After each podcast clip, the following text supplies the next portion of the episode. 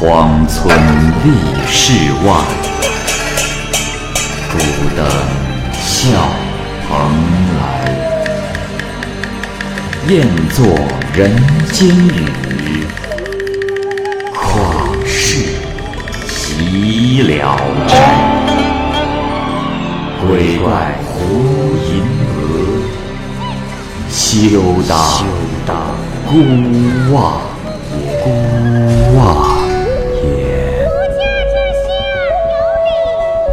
白话《聊斋故事》，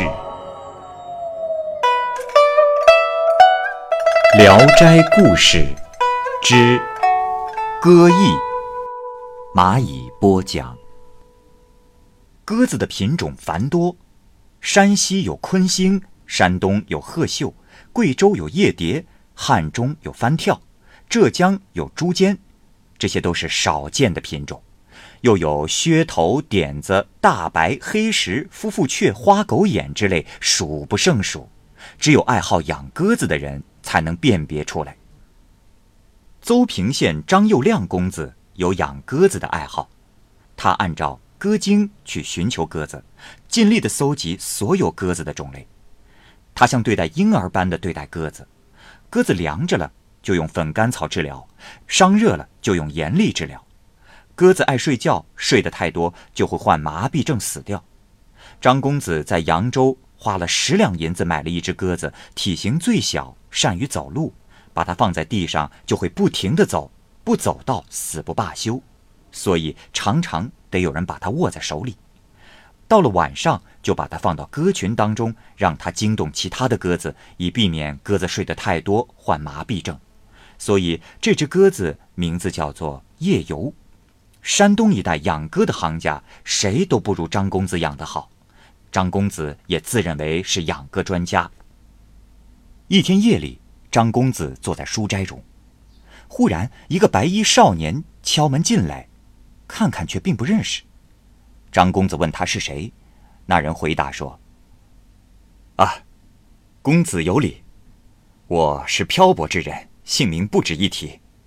听说您善养鸽子，远近闻名，啊，这也是我平生最大的爱好。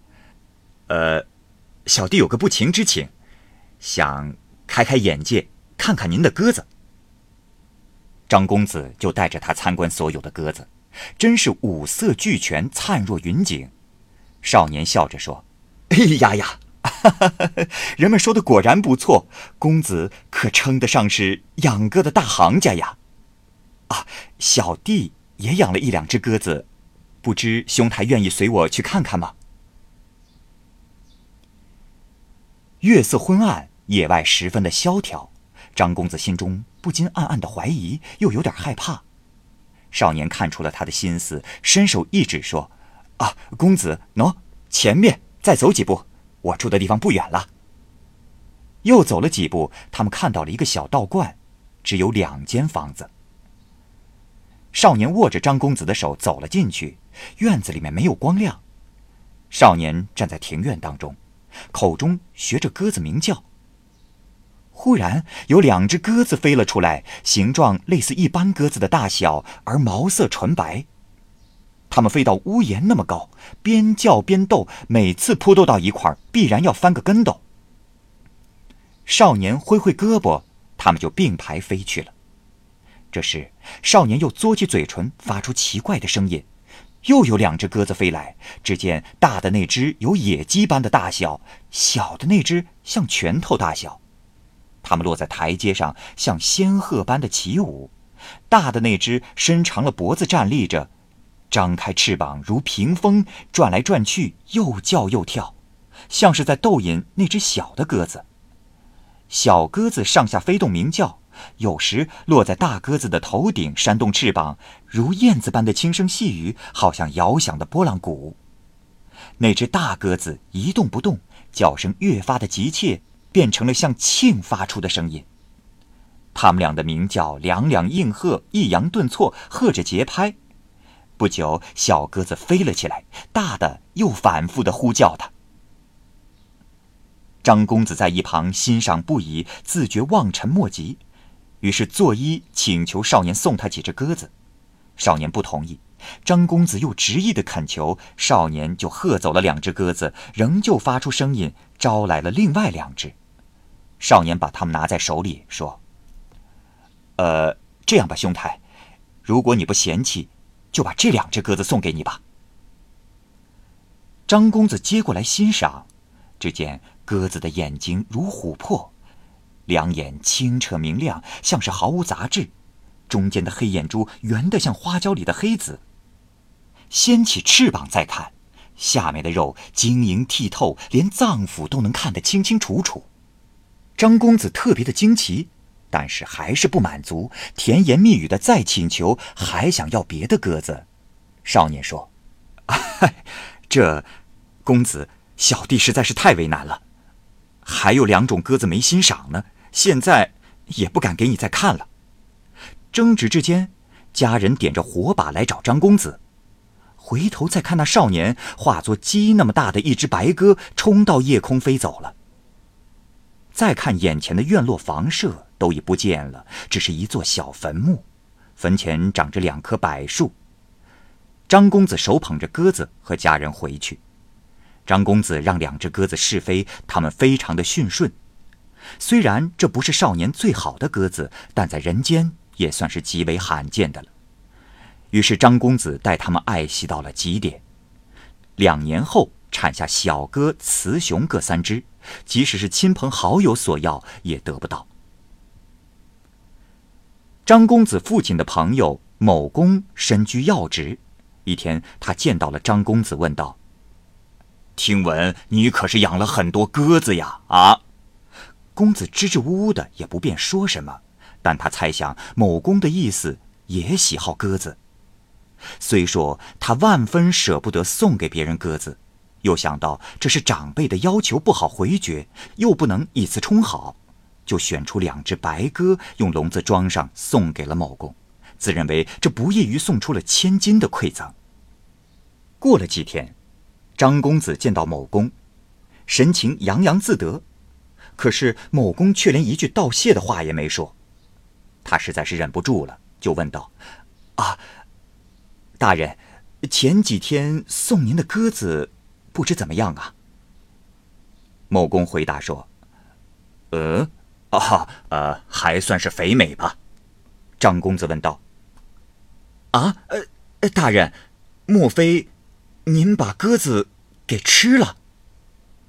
某公回答说：“呃，是啊。”张公子大惊失色地说：“呃，这，大人，那鸽子非同一般，可是人们常说的达达这个稀有的品种啊。”某公回味道：“哦，竟是这种品种吗？呃，可是味道也没有什么特别之处啊。”张公子悔恨而归。到了夜里，他梦见白衣少年来了，责备他说。公子，我以为您爱护鸽子，所以把子孙托付于您，结果明珠暗投，使他们惨死在锅中。现在，我要带着孩子们走了。说着，少年就化作白鸽，那两只鸽子和他们的后代全都跟着他，一边叫着，一边飞走了。天亮后，张公子发现所有的鸽子都不见了。他心里十分的愤恨，就把平日里所养的鸽子分赠给朋友，几天功夫就送完了。从前，有个朋友赠送孙雨年红鲫鱼，家中没有机灵的仆人，就派了一个老仆人送去。到了孙公子的门外，老仆人将水倒掉，把鱼摆在空盘子里送了进去。等到主人那里，鱼已经干死了。孙公子见了，就笑了笑，没说话，用酒犒赏老仆，将鱼做好当下酒菜。老仆回来之后，主人问：“啊，公子收到那条鱼，很高兴吧？”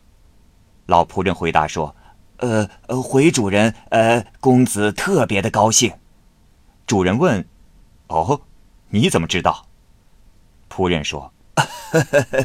公子见到鱼就高兴的露出了笑容，还当即命人赐我酒喝，并且还煮了当下酒菜呢。主人吓了一跳，自忖着自己所送的礼物并不粗劣，没有到主书赏给下人的地步吧，就责备老仆说：“哼，必定是你愚蠢无礼，所以公子迁怒于鱼。”仆人扬手极力的辩解说：“呃，主人冤枉呐！我固然无知蠢笨，所以您就觉得我不明事理。我登门给公子送鱼，小心到这种地步，哎，怕鱼在水桶里难看，就恭敬的要了只盘子，把鱼一条条的摆放整齐之后再陷进去的，这还不够周到吗？”主人听罢大骂一顿，打发他走了。灵隐寺有个和尚，以茶道闻名，茶具异常的精美，而且茶叶收藏也有等级之分，常常根据客人的身份高低决定主线茶叶的等级。最上品的茶叶只给贵客和懂茶之人，从来不会随便的给人喝。一天来了一位贵官，和尚恭恭敬敬的拜见，将上等的茶亲自泡好，希望得到他的称赞。贵官喝了一口，没有任何的评价。和尚非常的不解，又把最上等的茶叶煮好献给了他。